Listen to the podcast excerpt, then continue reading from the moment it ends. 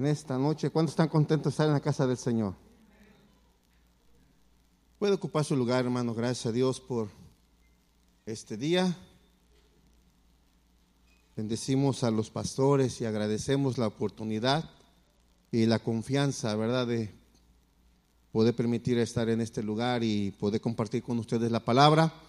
Que Dios les bendiga, Dios les guarde, Dios sea con ellos, Dios les fortalezca no solo físicamente, pero en todo el paquete. Decía el apóstol, ¿verdad? Escribía la primera carta, dice el apóstol, amado, yo deseo que tú seas prosperado en todas las cosas, así como prospera tu alma, y que Dios multiplique la salud en el cuerpo y en la vida del pastor, y, y Dios bendiga a toda la familia pastoral, la familia Mejías, y a la iglesia que está presente, Dios les bendiga a los hermanos que nos ven por internet, Facebook, YouTube o la página de la iglesia, ministeriologos.com.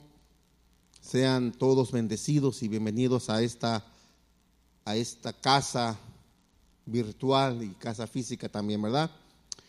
En esta noche damos gracias a Dios porque después de una semana de trabajo, Dios nos permite llegar a su casa y, y poder compartir poder compartir, poder venir, como decía su hermano Tony, ¿verdad? Después de trabajar, venir aquí, adorar a Dios, como cuando usted ya el tanque ya le va marcando la gasolina medio cuarto o un cuarto poquito y llega a la estación de gasolina y le echa gas y dice, bueno, tengo para otro rato. Aquí venimos con dificultades, con luchas, con batallas, pero cuando ve a su hermano que está a un lado y dice, bueno, ya me animé, y ve al otro también y, como dice la Biblia, nos animamos unos a los otros y salimos con nuevas fuerzas, salimos eh, con alegría, con gozo, los problemas y preocupaciones que traíamos las sentimos más ligera la carga porque depositamos nuestra carga en el Señor y Él nos ayuda para seguir adelante, seguir avanzando. En esta noche quiero eh, compartir con ustedes un tema eh, que le he puesto por título ¿Dónde estás? ¿Dónde estás? Dígale al de, al, lado, ¿dónde estás? Dice, bueno, no me ves, aquí estoy, ¿verdad? Pero piense en alguien que no está, ¿dónde estás? Y vamos a ver a dónde nos lleva este tema, a dónde nos lleva la escritura. Y esperemos con la ayuda del Señor que sea de bendición para su vida. Quiero invitarle para que abra su Biblia y leamos unos dos versículos, Génesis capítulo 3, versículo 8 y 9. Génesis capítulo 3, versículo 8 y 9. Ya está allí la, la, escritura. Mire lo que dice en el nombre del Señor Jesucristo. Dice, cuando el día comenzó a refrescar, oyeron el hombre y la mujer que Dios el Señor andaba recorriendo el jardín. Entonces corrieron a esconderse entre los árboles para que Dios no los viera. Pero Dios el Señor llamó al hombre y le dijo, ¿dónde estás? ¿Dónde estás? Amén.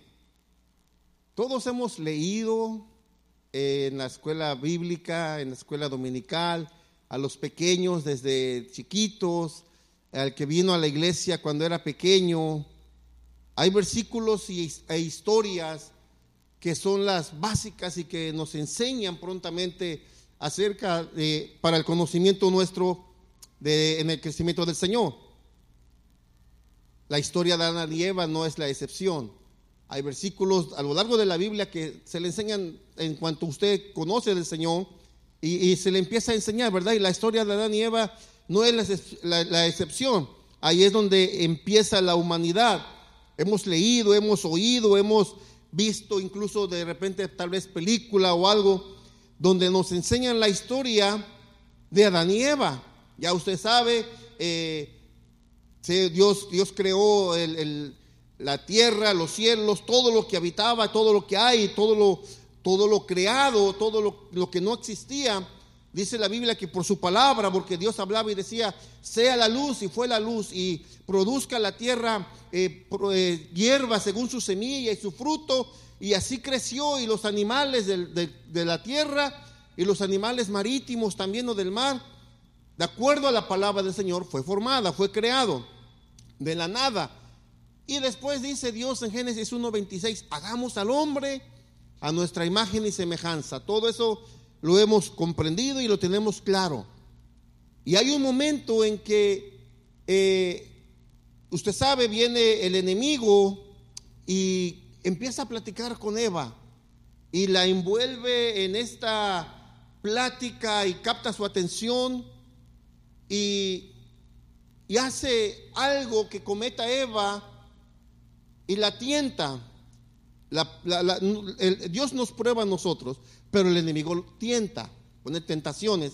Y viene el enemigo y le habla a Eva y le dice, empiezan a platicar y la tienta en tres áreas. Una de ellas, la tienta en su naturaleza carnal, en el hambre. Eventualmente Eva tenía que comer. Y a través de ello la tienta. Vamos a, por favor, a Génesis capítulo 3, versículo 6. Génesis capítulo 3, verso 6. ¿Qué dice allí? La mujer vio que el fruto del árbol era bueno para comer. Usted ya sabe la, historia y la plática que empiece y viene esta, a la, serpiente a platicar con Eva, ¿verdad? Y, ella le dice, no, pero ¿qué es que Dios nos dijo que, no comiésemos? Y, empieza este diálogo, pero ella es tentada en el área carnal, eh, tenía que satisfacer de alguna manera su necesidad, ya sea tarde o temprano, tenía que comer. Y dice que ella vio que el fruto del árbol era bueno para comer.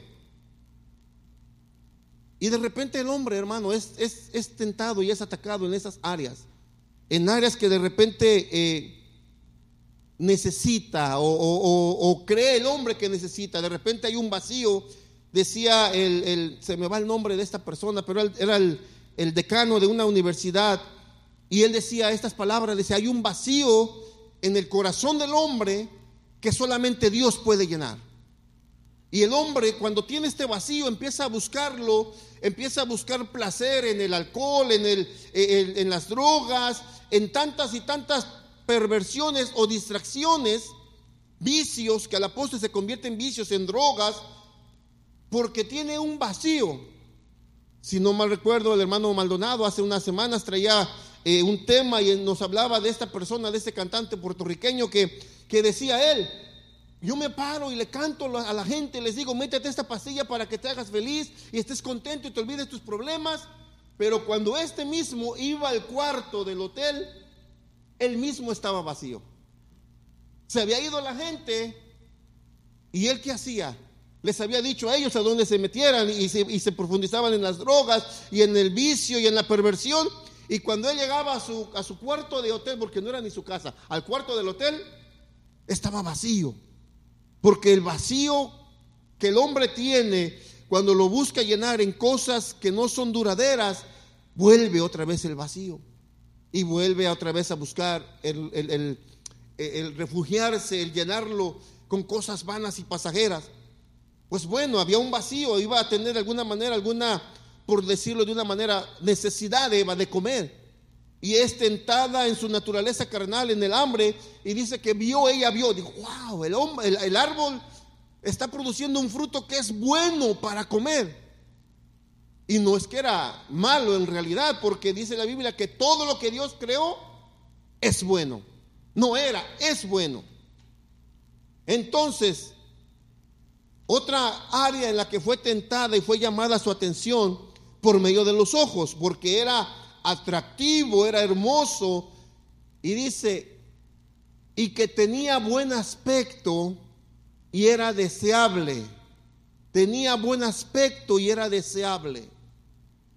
Generalmente cuando usted y yo vamos a la tienda, buscamos eh, las manzanas o el plátano o la carne que esté buena, la carne que esté roja, que esté como brillosita, que esté jugosa.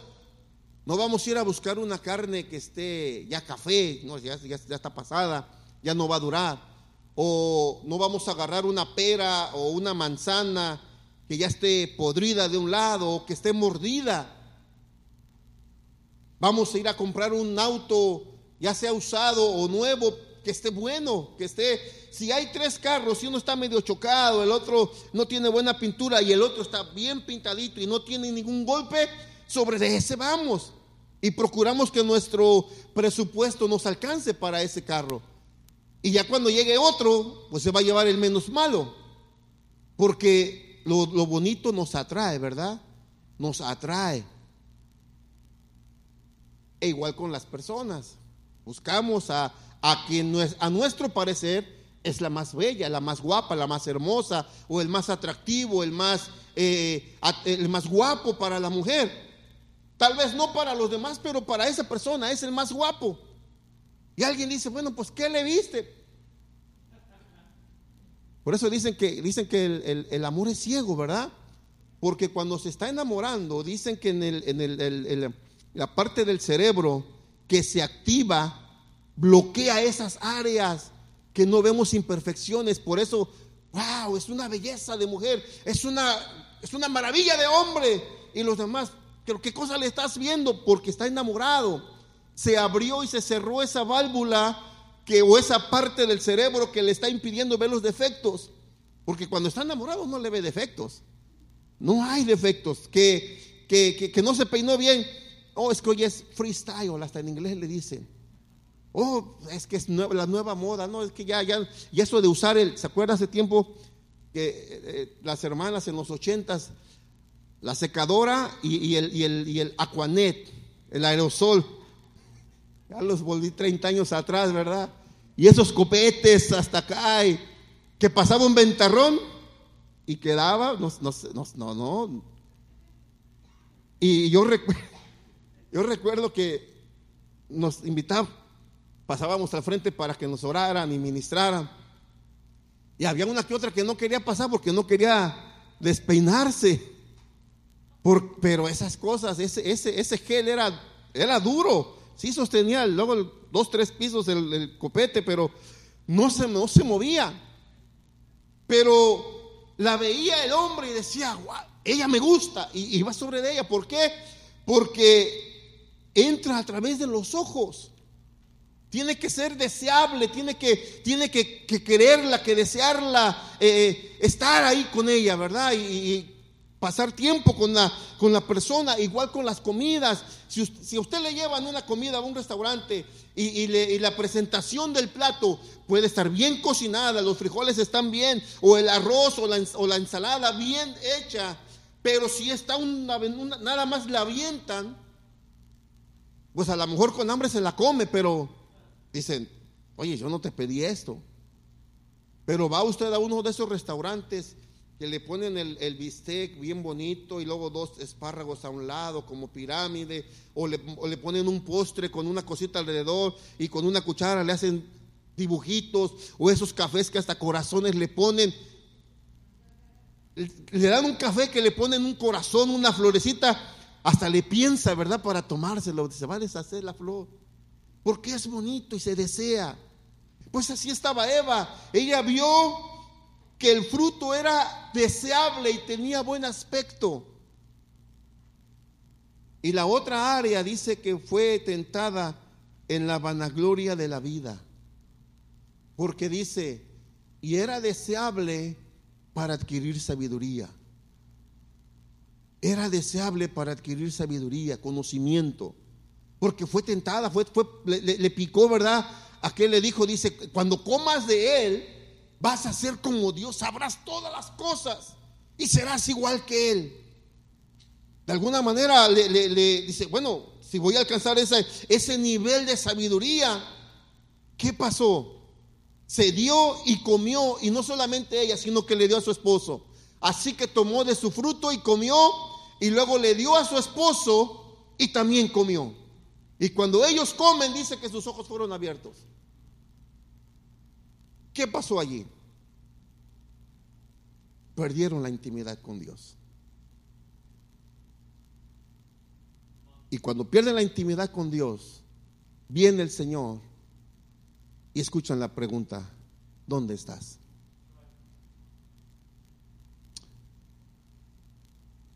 Dice la Biblia que no solo desde ese tiempo, pero desde el principio, y luego dice la Biblia que Jesucristo también vino a qué? A buscar y a salvar lo que se había perdido. Si leemos por favor Lucas 19:10, para que vea ahí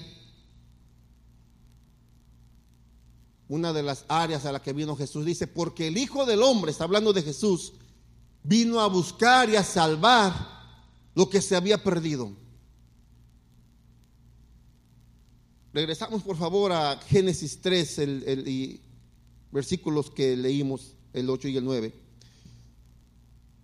Pierden la intimidad con Dios, había un conocimiento de Dios. Dice que cuando el día comenzó a refrescar, oyeron el hombre y la mujer que Dios andaba recorriendo el jardín.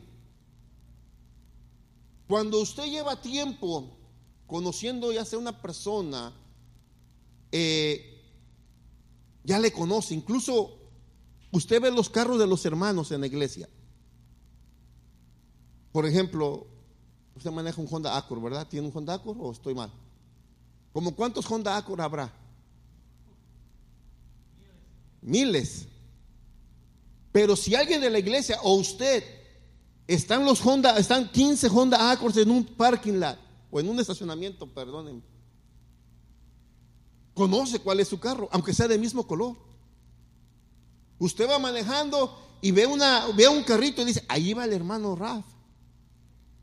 Aunque haya cientos o miles de carros de esa marca, de ese modelo, alcanzamos a distinguir el carro porque hay una familiaridad con el vehículo.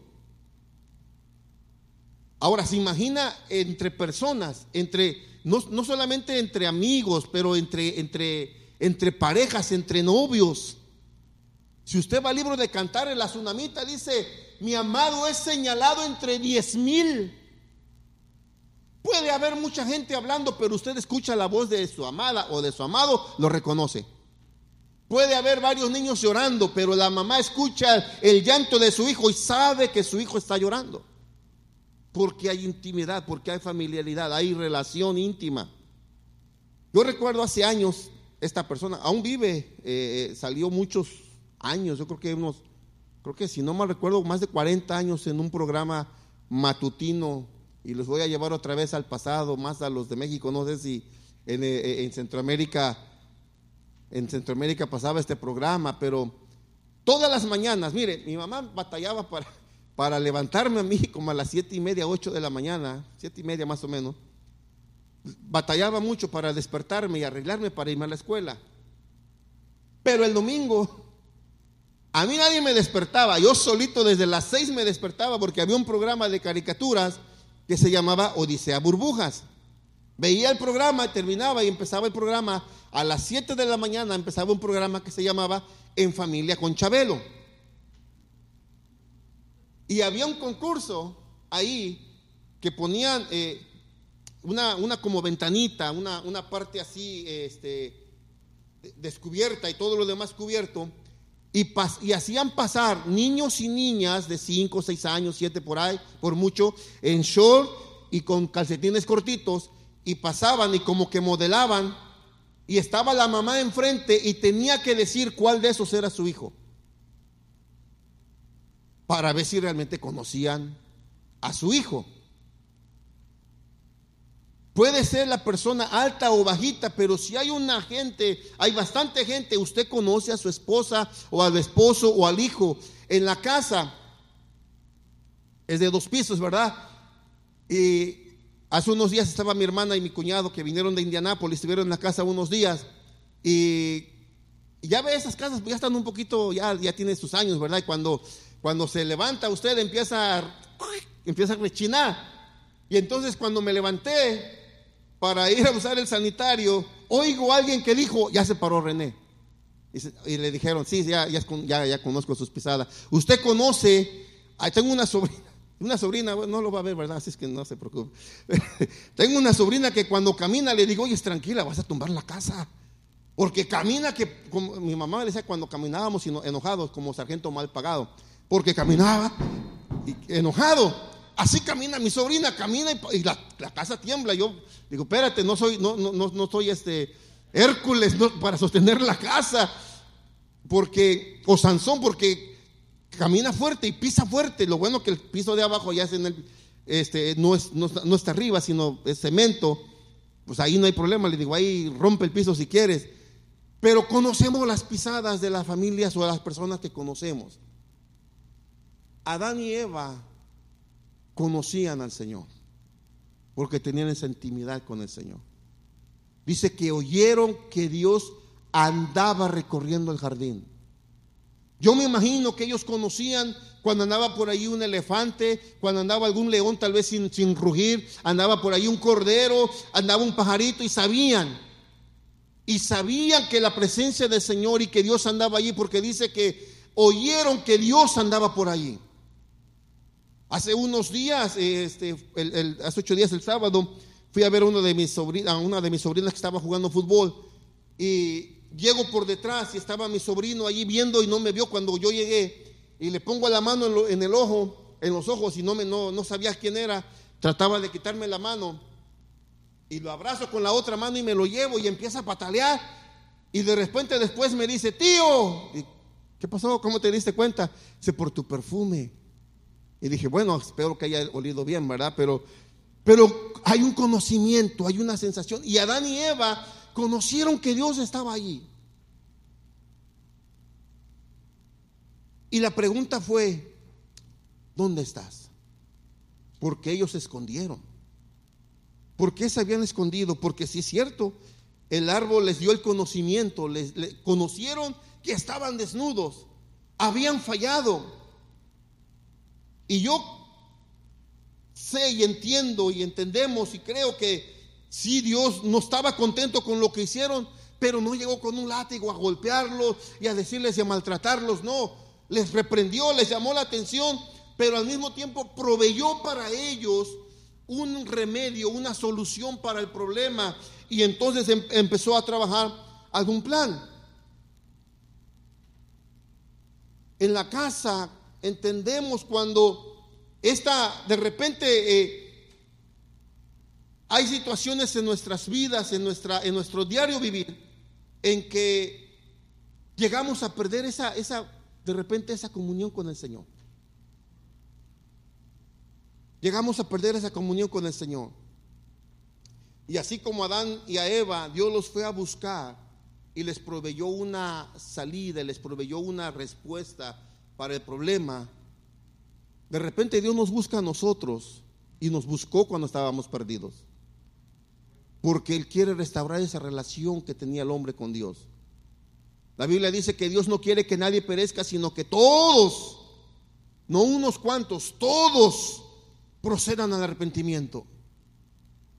Usted y yo que estamos aquí hemos aceptado ese llamado y aceptamos esa voz y aceptamos el perdón de Jesucristo y venimos y le dijimos hace 15, 20, 30 años, 15 años o 10 años o 5 años, dijimos Señor, perdona mis pecados, perdona mis faltas, viví equivocado, viví errado un tiempo, pero vengo a ti, perdóname. Y estamos aquí en la iglesia porque escuchamos y atendimos a ese llamado. Pero aún muchas veces dentro de la iglesia Dios nos sigue buscando. No es que estemos perdidos, pero de repente nos está buscando para otra área, para otro llamado, para trabajar. De repente nos sentimos cómodos llegando, nos sentamos, cantamos, levantamos las manos, oímos la palabra, Dios les bendiga, nos vamos a casa y estamos contentos con esa vida y estamos bien, no estamos en pecado, no estamos fallándole a Dios y estamos bien. Pero hay momentos en que el Señor dice, bueno, este ya lleva 15, 20 años o 5 años, ya es tiempo, te voy a sacar de allí y llega y le pregunta, ¿dónde estás? No porque esté mal, pero porque tiene un propósito para su vida y para, o para la vida de esa persona. Por ejemplo, Gedeón. Gedeón, si no mal recuerdo, era el quinto juez y Constantemente el pueblo de Israel tenía problemas, se apartaban del Señor y Dios levantaba pueblos y en ese tiempo estaban los madianitas, los amalecitas y se me va otro pueblo, eran tres pueblos los que venían en contra de ellos y venían, dice que juntaban el ejército y llegaban como, como si fuesen langostas, se acampaban alrededor de Israel y acababan con las cosechas, con el ganado, con todo lo que tenían, los mataban. Y entonces Gedeón estaba allá donde no dice que hacían el pueblo de Israel hicieron cuevas, hicieron eh, eh, cavernas, cuevas para poder ahí esconderse y poder guardar ahí esconder algo de comida, porque cuando llegaban los enemigos se llevaban todo y no les dejaban nada para comer.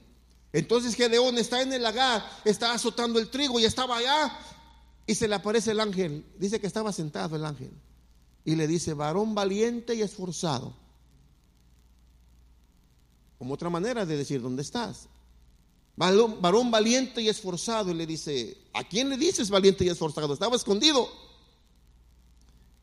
Pero le empieza a revelar que Dios lo iba a usar para, para liberar al pueblo de Israel. Y él mismo dice, no, no, no, ¿cómo es posible? Mira, mi familia, mi clan es pequeño, mi familia es pequeña, soy de la tribu más pequeña de Israel, yo no soy nadie. No tengo la capacidad de poder ir a trabajar y hacer algo, pero Dios tenía un llamado y un ministerio y una labor específica y especial para Gedeón. Y a la postre vemos que él acepta, se juntan 32 mil, dice, no, no, no, son muchos. El Señor dice, no, no, no, son muchos. Si no, luego van a decir que fueron sus fuerzas y no fui yo. Que se vayan 22 y se quedan 10. Siguen siendo muchos. Vamos a otra prueba, van a hacer esto y van a llévalos al agua y al final quedaron 300, usted sabe la historia. Y con esos 300 Dios les dio la victoria para un ejército que parecía como langosta. Lo superaba en números, pero Dios les dio la victoria. Todo porque Gedeón, cuando fue llamado, salió de su lugar, escondido allá, y dice, bueno, si Dios me está llamando, tengo que ir a luchar. Y lo llamó.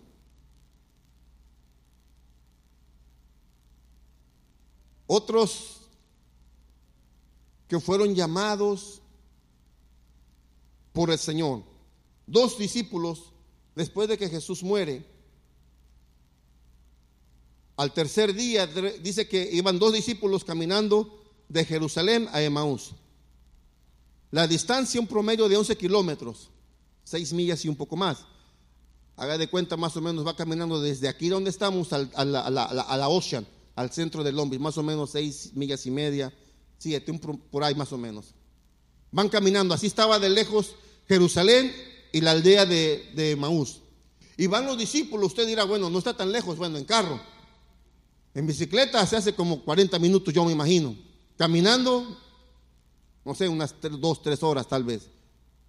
Y en el desierto, en el sol, vayas aquí caminando en el sol, se va a hacer más. Entonces van caminando, pero dice que ya, era, ya, ya, ya estaba un poco tarde, van llegando para allá y de repente se aparece Jesús junto con ellos. Cuando se dan cuenta, ¿de dónde salió?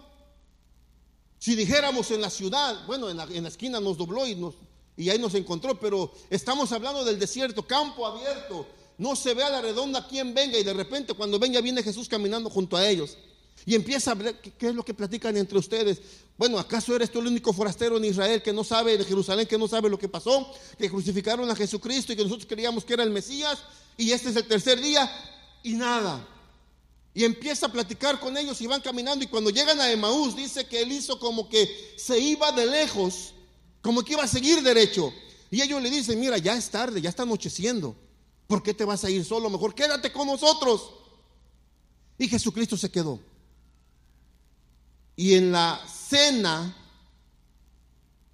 en la cena, parte el pan, el vino, y les empieza a revelar las escrituras. Y se va, desaparece de su vista. Usted se acuerda aquellos años, y más los hermanos, yo creo que de los 40, no que estemos viejitos, pero sino la experiencia que tuvimos. Pero en nuestras familias hispanas, ¿Usted se acuerda aquellos años en los que los, nuestros abuelitos, la hora de la cena era sagrada? Nos sentábamos a la cena, a la mesa, y, y, en ese tiempo, alguien dirá por la economía, posiblemente, pero no había, a la hora de la cena no había televisión. Y si el que tenía tele no se veía televisión, no se escuchaba tal vez el radio, lo que era sentarse a cenar y platicar. E incluso la palabra era, ¿verdad? Vamos a comer nuestros sagrados alimentos, porque era un momento íntimo de la familia. El almuerzo, la comida, la cena eran momentos familiares. Tristemente estamos en este país y en estas épocas en que de repente uno come solito, otro come por allá, en el trabajo, a veces en la cena ya no nos reunimos, pero deberíamos intentar como familia de repente sentarnos a comer juntos en familia, sin celulares, sin televisión, porque era, era un momento íntimo. ¿Cómo estás? ¿Cómo fue tu día? Fue lo mismo que hizo Jesucristo con ellos en el momento íntimo, en la cena. Había intimidad y empezó a revelarles la palabra.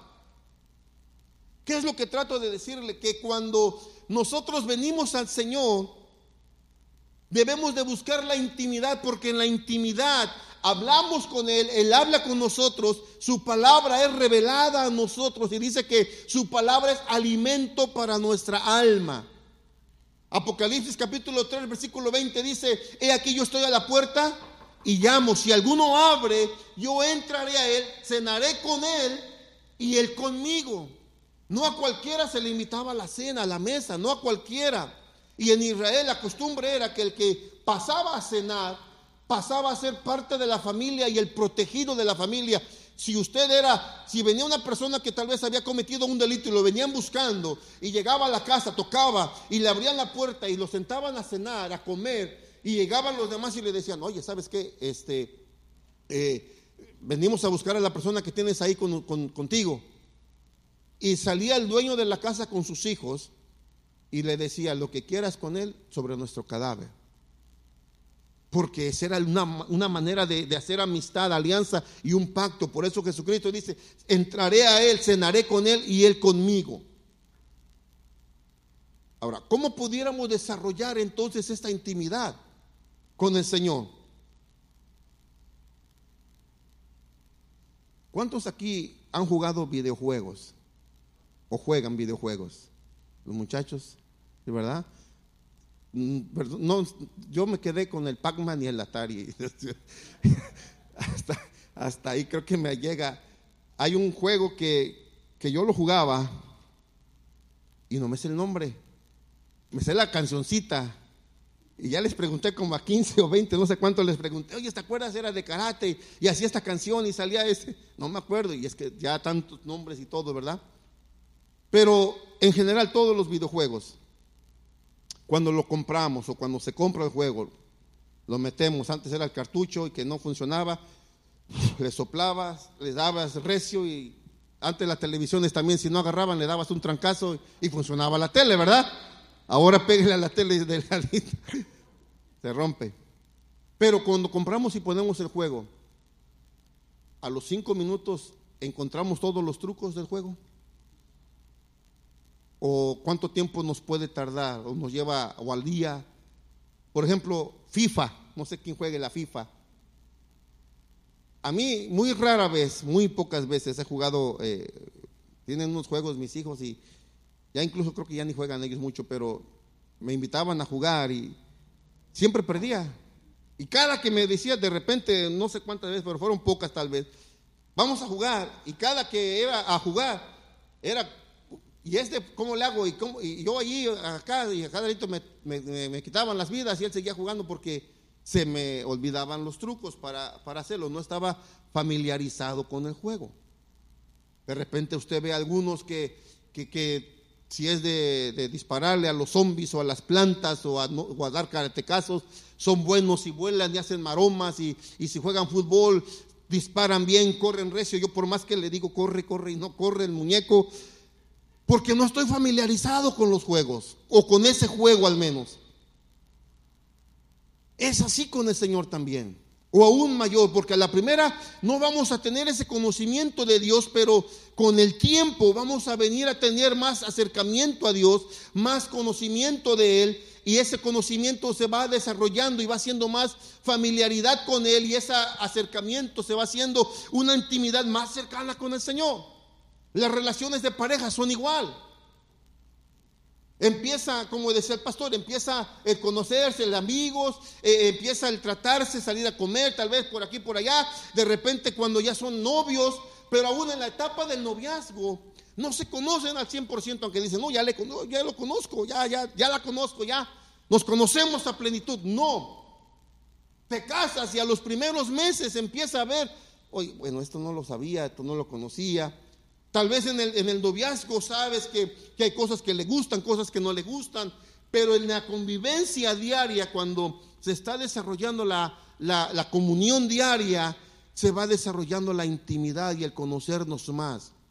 Llegará la etapa, llegará el tiempo en que ya incluso eh, de repente antes de que el otro hable, tú ya sabes lo que va a decir o ya sabes lo que va a pedir, porque ya se conocen o hay ocasiones, habrá ocasiones en que los dos dirán la misma cosa al mismo tiempo. Porque hay esa relación, hay esa intimidad. Y con el Señor a ese grado nos quiere llevar. Ahora, ¿cuál es el problema? ¿Cuáles son los obstáculos para desarrollar una intimidad que nos impiden? Vayamos a Mateo 13, 5 y 6. Mateo 13, 5 y 6. Y después vamos a leer Romanos 11, 33. Otra parte cayó en terreno pedregoso, sin mucha tierra. Esa semilla brotó pronto porque la tierra no era profunda. Pero cuando salió el sol, las plantas se marchitaron y, por no tener raíz, se secaron. Uno de los obstáculos para tener intimidad o desarrollar esa intimidad con el Señor es la superficialidad, es decir, ser superficiales, ser, no tener raíces, no tener profundidad. Hay dificultades, hay vida, hay, problemas en la vida que, que, se nos presentan y la persona que no tiene esa, esa profundidad, arraigado, dice la palabra, que seamos arraigados, que tengamos raíces profundas.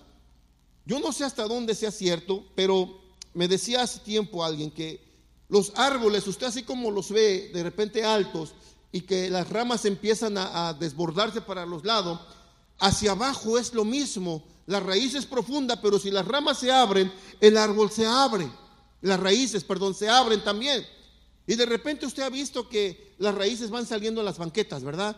Y que para componer la banqueta, le cortan la raíz del árbol que se va de las gruesas que rompieron el cemento, rompen la raíz para volver a planar y poner la, la banqueta pareja o la calle pareja. ¿Cuál es el problema? Que a la larga vienen ventarrones fuertes como los que hubo hace unos días y ese árbol, como las raíces de los lados ya se las cortaron y, la raíz, y las ramas están todavía abiertas, el peso del árbol no es compatible con las raíces y por eso se cae. No por viejo, algunos caerán porque tienen 40, 60, 80 años el árbol tal vez, pero la mayoría de esos que se caen porque algún tiempo le cortaron las raíces a los lados y las ramas, el peso se lo lleva. Repito, no soy experto en la materia, pero algunos que se dedican a eso fue lo que me dijeron. La diferencia de las palmeras, usted ve, crecen hasta arriba, altas, para abajo, quién sabe qué tan profundas están, pero cuando viene un, un, vento fuerte, casi se doblan y casi se quiebran, pasa el viento y se enderezan. Porque tienen sus raíces, están arraigados. Con el hombre es igual. Usted se dio cuenta, hermano, en esta y ya creo que más de una, dos, tres veces se ha dicho en la iglesia y lo hemos visto alrededor. Con esta pandemia, ¿qué es lo que vino a pasar? ¿Cuántos éramos? No hablo en este local, sino en general. ¿Cuántos éramos los que nos congregábamos viernes, jueves, sábado, domingos en, en las iglesias? Y se cierran las iglesias, viene la pandemia, se cierran las iglesias y cuando se reabren, ¿cuántos regresamos a la iglesia? Posiblemente no había raíces profundas. Y aquí el pastor muchas veces y constantemente y por 33 años lo ha predicado. Si es bueno el brincar, es bueno el danzar, es bueno el correr. Y ese corito, a mí, ese, ese canto a mí me gusta, que dice, yo quiero correr y había otro, había otro canto que se cantaba y dice, yo quiero nadar en el río de Dios y corría uno y brincaba. Muy bonito, sí. Pero y una vez le comentaba yo al, pastor que el pastor que tenía yo en México, eh, cuando empezábamos a, predicar con Manuel, 19, eh, 20 años, ya que fuimos llamados, ya ordenados al ministerio, eh, empezábamos a, y, ministrábamos y la gente caía y, cosas tremendas que para nosotros era, era algo tremendo y, decíamos, Señor, gracias porque no, no, no siendo digno, tú me limpiaste, me purificaste y ahora mira lo que estás haciendo. Y entonces el pastor nos llama y, me, y, nos sienta, el pastor Aarón Álvarez está en, en Nuevo México, y nos decía, miren, yo no me espanto de que oren y la gente caiga, no me espanto que pase esto y pase aquello, no me preocupa eso. Lo que me preocupa es que cuando deje de pasar eso, ¿qué va a ser de ustedes? Cuando vengan los problemas, ¿qué va a ser de ustedes? No pongan su atención, no pongan su énfasis en que corran, brincan, salten, lloren. No, Pongan su énfasis en buscar la palabra porque esa es la que te va a arraigar, la que te va a echar raíces y cuando vengan problemas y dificultades, porque tu casa va a estar fundada en la roca. ¿Quién es la roca? Jesús. ¿Y qué es Jesús? La palabra viviente, la la palabra escrita. Entonces, cuando nuestra vida está fundada en la palabra, vendrán tempestades y nos van a mover tal vez, vendrán vientos y nos va a golpear, el agua nos va a golpear, pero pasa la tormenta y vamos a estar firmes. Vamos a estar ahí. Cuando no hay raíces, se va a caer. Va a ser llevada. Hace unos dos, ayer, si no me recuerdo, eh, estaban viendo que eh, las olas, el, nivel del agua subió y porque estaba la marea alta y estaba el viento, era la segunda casa que el día de ayer se llevaba el agua completa. se la llevó. Que no tenía raíces. No estaba un fundamento firme. Entonces, cuando no hay, no hay profundidad, cuando es superficial todo, cuando de repente, no es que aquí, porque, pero hablamos en general, cuando la persona se acerca al Dios, acerca a Dios por los panes y los peces, o por la, porque se siente bonito, y realmente no hay una experiencia, y realmente no hay una profundidad cuando vienen los problemas, se va. Para llegar y y entender esto, vamos para Romanos 11:33 ahora. Romanos 11:33 dice, qué profundas son las riquezas de la sabiduría y del conocimiento de Dios. Esto es, si se lo, si se lo dice a usted, a, un, a un minero le va a entender. Porque un minero pasa su vida allá abajo, escarbando, y mientras más abajo vaya, más materiales costosos y bellos encuentra. El petróleo, estaba leyendo que en Texas escarbaron cierta, no está a los 3 o 5 pies o 15 pies o 100 pies, no, tienen que escarbar más abajo y encontraron el petróleo. Iban buscando otra cosa y encontraron petróleo. Pero para encontrar materiales buenos, tienen que escarbar y entonces para encontrar las cosas buenas que nos ofrece el Señor, las qué profundas dice, qué profundas son las riquezas de la sabiduría y del conocimiento de Dios. No es algo superficial, no es algo que lo vamos a encontrar con un día al mes venir a la iglesia y, leer y aprendernos un versículo. No, es profundidad. Y esto me recuerda hace, tenía 16 años estaba en la ciudad de Salinas, California, y estaba un predicador, Tomás Cueto de España y Alejandro de, eh, de Argentina. Y Alejandro tenía esta palabra y decía, hay que profundizarnos en el Señor. Y a mí se me quedó grabado. Es decir, había que estudiar, había que pasar tiempo. Así como pasamos tiempo para aprendernos el nuevo videojuego, así como pasamos tiempo para conocer a la esposa o al novio o a la novia, tenemos que pasar aún con mayor razón tiempo para entender las riquezas y la sabiduría y el conocimiento de Dios. Tenemos que escarbar y meternos para entender y comprender sus riquezas. Segundo obstáculo, otro obstáculo que podemos encontrar para, esta, para desarrollar esta intimidad, las prioridades. ¿Es Dios nuestro primer lugar en la vida? ¿Cuáles son nuestras prioridades? Podemos eh, decidir, no voy a la iglesia porque voy a ir a una fiesta, ¿Cuáles son nuestras prioridades? O voy a la iglesia o voy a la fiesta, o voy al partido o voy a la iglesia, o voy a este lugar o voy a la iglesia. Se nos ha hablado por años, 33 años, quien ha estado desde el principio y quien ha estado últimamente, constantemente el pastor nos habla del balance. No es que sea malo, pero ¿cuál es nuestra prioridad? ¿Cuál es nuestra prioridad? ¿Qué son nuestras prioridades?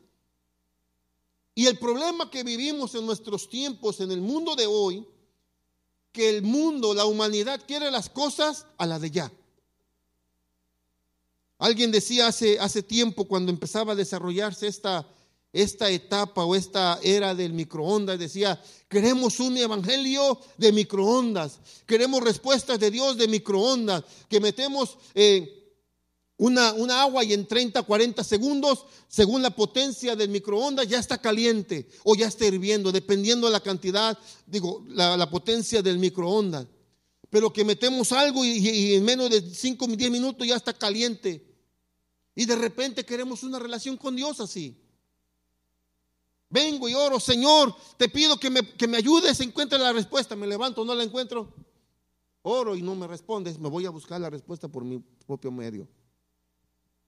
No, requiere tiempo, requiere tiempo.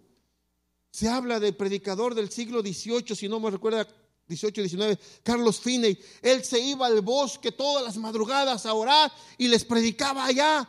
Llevaba su mensaje y empezaba a hablar y a predicar para prepararse y practicar pasar tiempo con el Señor. El maestro se fue 40 días y 40 noches antes de empezar su ministerio, siendo que era Dios encarnado, pero como hombre mostró y puso el ejemplo de que había de que pasar tiempo con el Señor. Se apartaba constantemente a orar, constantemente estaba en la comunión. Y ese era su, su, su mensaje, su preocupación, su oración. Juan capítulo 17 está orando y le dice, Padre, que ellos sean uno como tú y yo somos uno, que ellos sean uno en mí, ellos en mí, yo en ti, y esta es la unidad que tengan ellos. Que tengamos esa comunión, esa intimidad de ese grado, pero ¿quién es nuestra prioridad?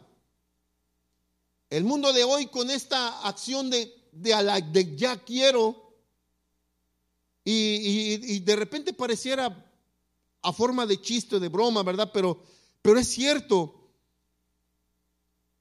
mucha la velocidad no las conozco, pero un, un mega byte en internet, ¿es bueno o es malo?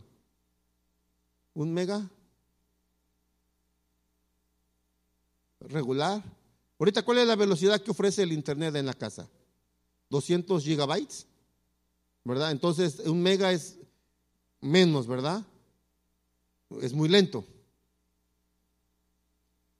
Y hace tiempo, ¿a quién todavía les tocó a usted de, los que estamos aquí? Yo creo que la mayoría, muchos, ¿verdad? Que para tener internet había que desconectar el teléfono y conectar el aparato y marcar un número, a veces 4, 5, 15 veces, y, y empezaba. Y ya hacíamos fiesta, no cuando había internet, cuando entraba la llamada, ¿verdad? Ya entró, ya agarró y empezaba. Y si querías cargar, bajar una, una, una, una imagen, de repente no. Y se paraba la mitad. Y dice, ¿y ahora? Y antes las imágenes no ahora quieres ver un preview de la película y te da la película puedes ver tantito o un video, ¿verdad?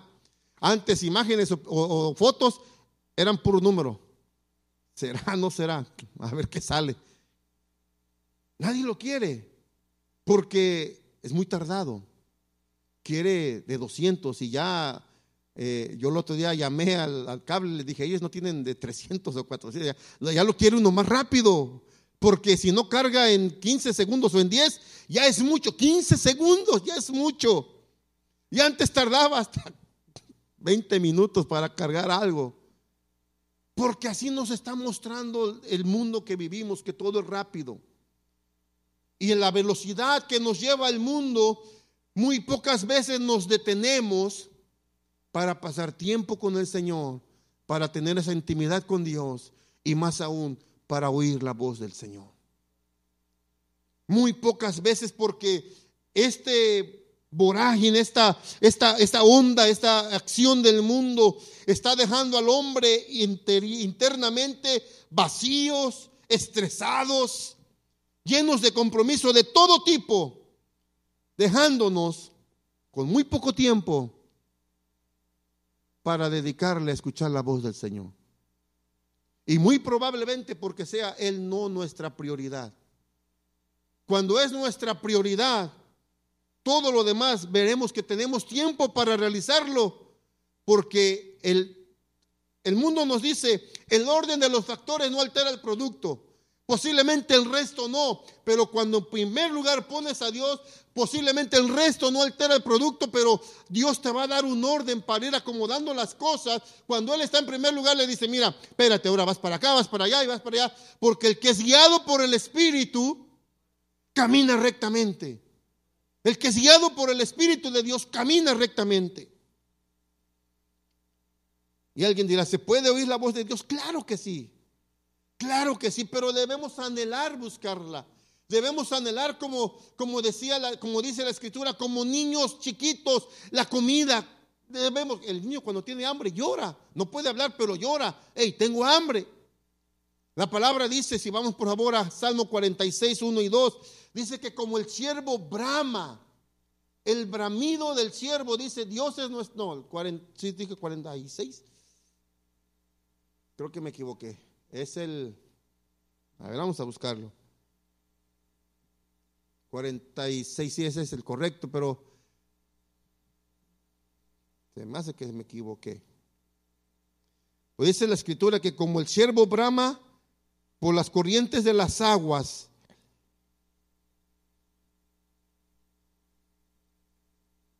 el 42, perdón.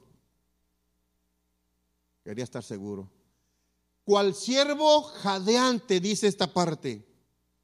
Jadeante. La versión 60 dice, como el siervo brama. El bramido o la acción de bramar o de jadear del siervo, dice que es un clamor profundo. Como el siervo o cual siervo jadeante en busca de agua, así te busca, oh Dios, todo mi ser.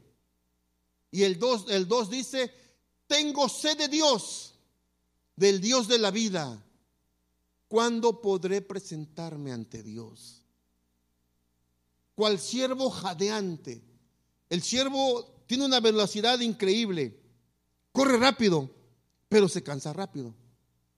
Y entonces toma agua y, le ayuda y corre bastante. Al menos la velocidad que tiene le alcanza para eh, alejarse de su presa. Pero enseguida le da sed y empieza a jadear, empieza a bramar por agua. Así nosotros tenemos que bramar, clamar profundamente por la presencia de Dios. Cual siervo jadeante, así clama por ti, así te busca, oh Dios, todo mi ser. Así de ese nivel deberíamos de buscar al Señor, cual siervo jadeante. Así desesperado por agua. Tercera cosa que nos puede impedir, ya casi termino. Tercera cosa que nos puede impedir la, la intimidad o la comunión con el Señor. Enfocarse, no, no solamente enfocarse en la información y no en la práctica. ¿Qué me refiero? Enfocarse en la información o en el conocimiento y no en la práctica. Porque de repente usted sale por ahí en el mundo caminar en su diario vivir el vecino, la persona que va en el autobús con usted, compañero de trabajo, y le empieza a hablar de Dios, esa persona dice, yo conozco de Dios. Yo sé de Dios, yo estaba en una iglesia y le empieza a, hablar la escritura y tiene mucho conocimiento, pero cero práctica. El mucho conocimiento no nos va a llevar a ningún lado. Lo que nos va a llevar es la práctica. El de estar con el Señor, el pasar tiempo con el Señor.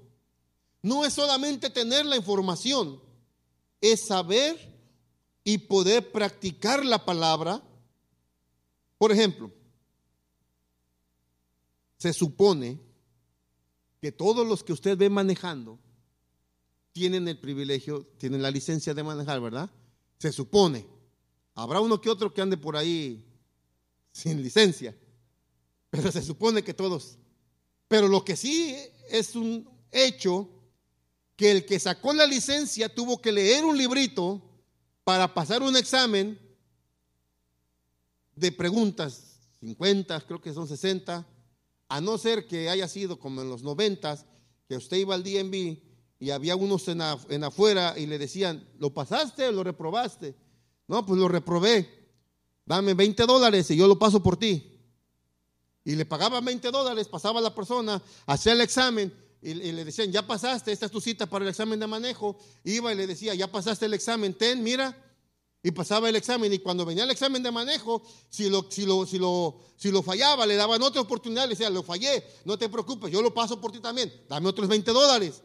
Iba y manejaba con este, manejaba, pasaba el examen, venía, y el problema que hacía, que el que iba, el instructor o el que iba haciendo la calificación del examen, se bajaba y le decía, estacionalo allá, te espero adentro. Y en eso estacionalo, se venían y le decía, ya lo pasaste, pásate rápido para tomarte la foto. Y le tomaban la foto y muy pocos, algunos no hacían el examen. Pero ahora, creo que ya está más controlado, ¿verdad? Pero vamos a suponer que hizo todo correctamente. Lee y le dice, si dice 55 millas por hora, ¿cuál es el límite? 55. Si está una, una, una, flecha a la izquierda y tiene una raya a la mitad, ¿qué significa? Que no se puede la vuelta a la izquierda o a la derecha. Si dice tiene una U y tiene una raya cruzada, ¿qué significa?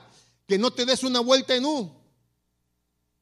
Es decir, conoce las reglas de tránsito. Y usted lo ve que se da la vuelta en un donde no se podía. ¿Le sirvió la información? ¿Le sirve para respetar las leyes? Las ve, pero no las está respetando. ¿Qué pasa? Como lo que dije hace un tiempo, hace como dos, tres años creo aquí. Mi hermana cumplía, era su fiesta de 15 años, estábamos aquí en Long Beach y teníamos que ir a San Pedro a las fotos porque allá estaba más bonito el parque. Fuimos para allá. Y en la bajadita del, del puente agarraron vuelo los carros y empezaron a correr, hacía carreritas. Pero el carro del otro era más lento que los otros y lo dejaron. Y entonces llegó un policía, un Javi Patrol, y lo para. Y el muchacho tiene el descaro y dice, me tocó la mala suerte y a mí me pararon. Le digo, ¿cuál mala suerte si ibas a 75 en ese tramito que es de 45, creo, 30 millas arriba? Y yo dije, ¿Cómo? Sabía las reglas, conocía las leyes, pero no las respetaba. Y, a mí, a mí, entre paréntesis, a mí me causa un poquito de... El otro día estaba escuchando en el radio, sale un abogado diciendo, si a usted lo agarra el policía tomado bajo la influencia del alcohol, vaya, porque dijo, si está bajo la influencia del alcohol, es decir, está tomado, no acepte su culpa y nosotros le ayudamos para que no le den ticket. Dije, ¿cómo? Si está borracho y cómo le están promoviendo, puedes tomar y manejar y te quitamos ese problema y vuélvelo a hacer y al ratito caso un accidente y nosotros no fuimos. No. Pero conocer, tener el conocimiento no es de mucha ayuda si no lo llevamos a la práctica. Podemos hablar y escuchar de Dios o leer de Dios, conocer de Dios, pero eso no nos va a llevar si no practicamos para tener intimidad con el Señor. De nada nos sirve solamente conocerlo y no practicarlo. Pero los mayores problemas en la actualidad no son políticos, económicos o tecnológicos, que sí los hay. Hay problemas tecnológicos. Hace unos días leí ahí una nota, no he investigado a profundidad, pero al parecer hubo un hackeo masivo en el país de Costa Rica que robó mucha información de las personas y les va a perjudicar porque robaron información personal. Pero hay problemas tecnológicos, hay problemas eh, políticos de país con país problemas, hay problemas incluso dentro de los países políticamente hablando y hay problemas económicos. Y espérese que vamos para allá todavía más, un poquito más. Vienen problemas más difíciles, pero estos no son los mayores problemas. Los mayores problemas que tenemos en nuestros días son morales y espirituales. La inmoralidad, hermano, está como espuma. Ponga jabón en un agua, en una cubeta con agua, póngale la manguera a presión y empieza a subir la espuma. Así está subiendo la inmoralidad. Esos problemas son más difíciles. son los más problemáticos todavía que tenemos, son más, y los espirituales son, están alcanzando niveles tremendos. Sí, bien es cierto, la palabra dice que donde abundó el pecado, sobreabundó la gracia, pero los la inmoralidad está subiendo constantemente y alcanzando niveles. Antes, qué esperanza que usted ponía la radio para escuchar allá haciendo la comida y ponía la radionovela y se escuchaba todo muy elegantemente. Los locutores le decían, muy buenos días, estamos transmitiendo y hasta con una elegancia le hablaban. Y ahora ponen a hablar en la radio personas que ni se les entiende ni el inglés ni el español y diciendo dos, tres cosas y empiezan a decir, empezaron a decir groserías y ya cuánta cosa escucha, prende la televisión. Hace, hace unos días, ¿cuándo fue? Como dos, tres días, ¿verdad? Estábamos viendo un comercial con mi esposa que lo estábamos viendo y le digo, oye, eso nunca lo veíamos. Le digo, al ratito van a salir sin ropa en los comerciales, que ya prácticamente un pedazo de tela salen. Pero esos son los mayores problemas. El hijo diciéndole a la madre, te odio y, sacando pistola. Problemas de, de, falta de respeto entre, entre personas. Lenguaje en las redes sociales. Usted va a la donde no tiene filtro, Twitter. Métase allí, va a ver. Ahí no hay filtro. Ahí no hay filtro. Y a nosotros nos quitan un video porque se está predicando la palabra y lo bajan del internet. Problemas morales, espirituales, en la televisión, en la radio, en nuestro diario vivir, todo tipo de inmoralidad que nos rodea, aún en las escuelas. Las escuelas eran como el hogar o la iglesia, eran sagradas, se les enseñaba. Si bien es cierto, hubo maestros que eran eran tremendos, abusaban. Tenía un profesor en segundo grado, se llamaba Filogonio, no sé si todavía viva, pero Filo le decíamos, se ponía a escribir y tenía una puntería el hombre, yo no sé si jugó béisbol o no, pero escuchaba que alguien hablaba, agarraba el borrador. Eran, ponía gises, ¿verdad? Y borraban. Agarraba el borrador y se volteaba, ¡fum! Y le pegaba, tenía una puntería. Y todavía le decía, tráemelo. O le aventaba el gis. Y si, y si alguien robaba o agarraba algo, lo que hacía que sacaban a todos y les ponía a todos la mano y les daba con la vara en la mano, o con la, sí, con la vara les daba en la mano, y, les, y agarraba la bolsa y les vaciaba los útiles. Y pobre de que encontraba algo, se me perdió la goma. Y a vaciar todo, o sea, había abusos, sí había abusos, pero cuando el, maestro llamaba a mandar al papá o a la mamá y le decía, su hijo se portó mal, delante del salón lo regañaban. Respete al maestro. Y había que respetarlo. Y ahora, ahora, ya no hay respeto. Y termino con esto. Tenemos un llamado a la intimidad con el Señor. Hubo tiempos y hay momentos en que Dios va y busca al hombre y le dice, ¿dónde estás? Porque pecó y se apartó del Señor. Pero los que estamos dentro de la iglesia nos llama y nos dice, ¿dónde estás? ¿Dónde estás? Quiero, si tienen por favor el video, mire lo que pasó. Estaba viendo esto, me, lo, lo encontré la vez pasada, salió la noticia. Y me llamó la atención, esto pasó en una iglesia en el país de Angola. Mire, dice allí, la alegría de los cristianos en Angola al regresar a la iglesia después de dos años de estar cerrada.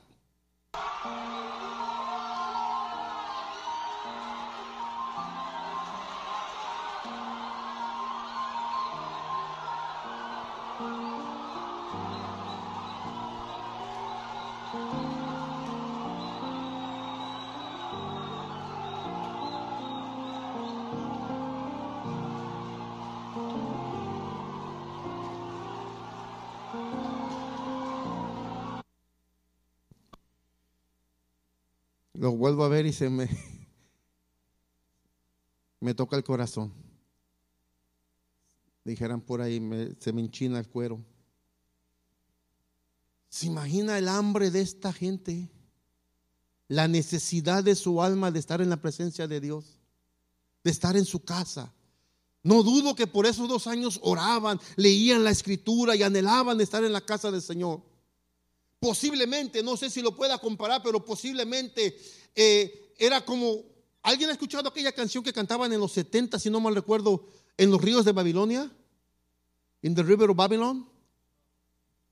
Búsquela, esa canción.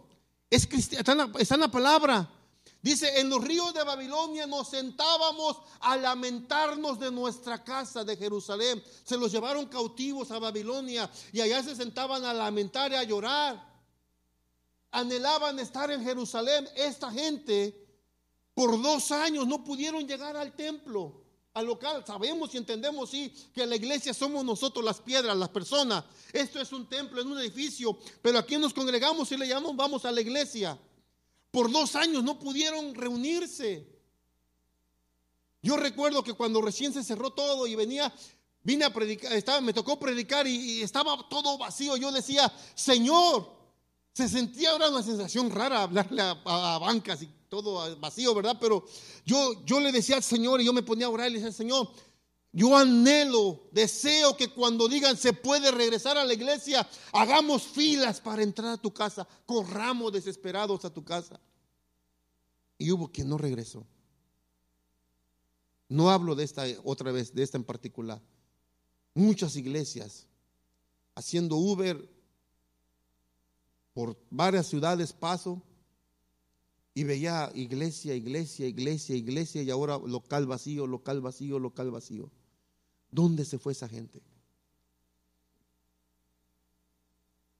Esta gente yo creo que sí, realmente es como dice el Salmo 42, cual siervo jadeante. Vio con qué deseo corrieron al altar, no se quedaron allá. Muchas veces llegamos a la iglesia y buscamos los lugares de atrás, ¿verdad? Yo, yo así, atrás. Ellos corrieron al altar a tirarse de rodillas, los que pudieron, los demás, donde iban alcanzando, porque era un gozo poder estar en la casa del Señor.